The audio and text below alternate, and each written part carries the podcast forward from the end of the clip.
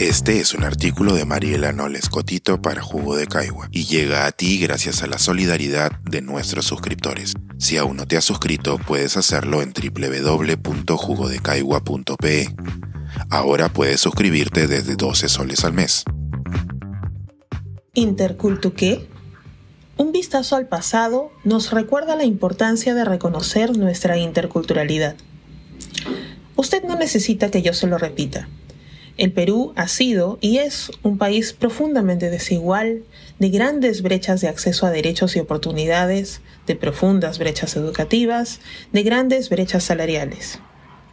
Un país donde las oportunidades están mayoritariamente concentradas en Lima y donde los procesos colonizadores se siguen ejerciendo sobre millones de ciudadanos en el día a día.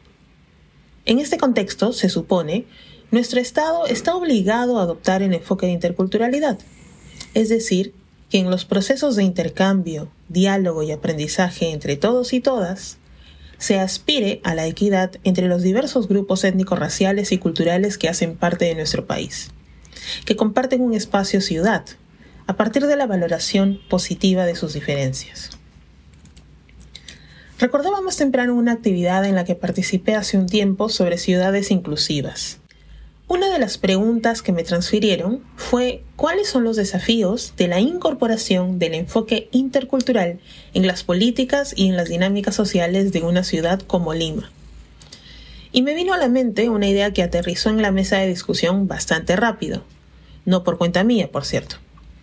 Recordar que los niños, los adultos mayores, las personas en situación de discapacidad, las mujeres, los migrantes y las personas sin hogar han estado históricamente confinados, excluidos de la vida pública. Me gustó mucho la formulación de la idea porque me hizo pensar en la ciudad de Lima y su configuración social y política desde su formación originaria. Pensé en lo que se llamó el pueblo de Santiago del Cercado, que era el área amurallada donde se permitía vivir a las personas indígenas que servían en la ciudad de Lima durante el virreinato. Esta era un área que tenía su propio hospital, su propia escuela y una sola puerta de ingreso y de salida, hasta que los muros cayeron en 1677. En aquel tiempo, los afrodescendientes vivían en los corralones cercados en Malambo, en el barrio de San Lázaro, o lo que hoy es el Rímac. Por entonces teníamos la República de Indios, la República de Españoles y dentro de esta los africanos regidos por el Código Negrero, todos amurallados o cercados de alguna manera. No se perdía en mí la ironía de que los limeños no hemos dejado de estar cercados.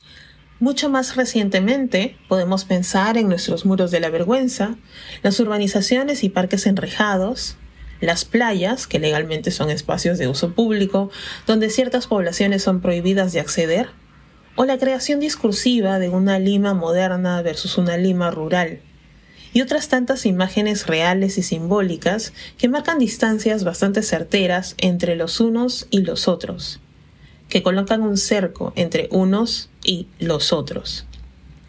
La pandemia también nos brindó ejemplos. Se me ocurre el uso de la Plaza de Hacho, símbolo de opulencia en la ciudad de los reyes, cuando fue utilizada para albergar a personas en situación de calle, y la respuesta social tan visceral que esta medida de protección ocasionó en su momento en ciertos sectores de la población.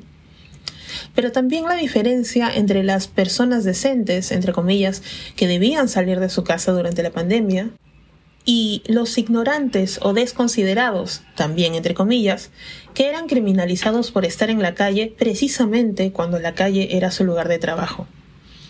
La interculturalidad en nuestro país, desde su incipiente desarrollo técnico y lo que debe significar en el contexto de las políticas de inclusión, no suele pensarse desde el espacio público o desde la mirada de quienes habitan las ciudades, dónde y por qué.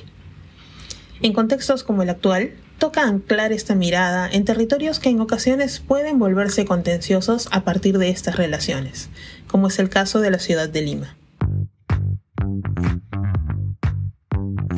Pensar, escribir, editar, grabar, coordinar, publicar y promover este y todos nuestros artículos en este podcast cuesta y nosotros los entregamos sin cobrar.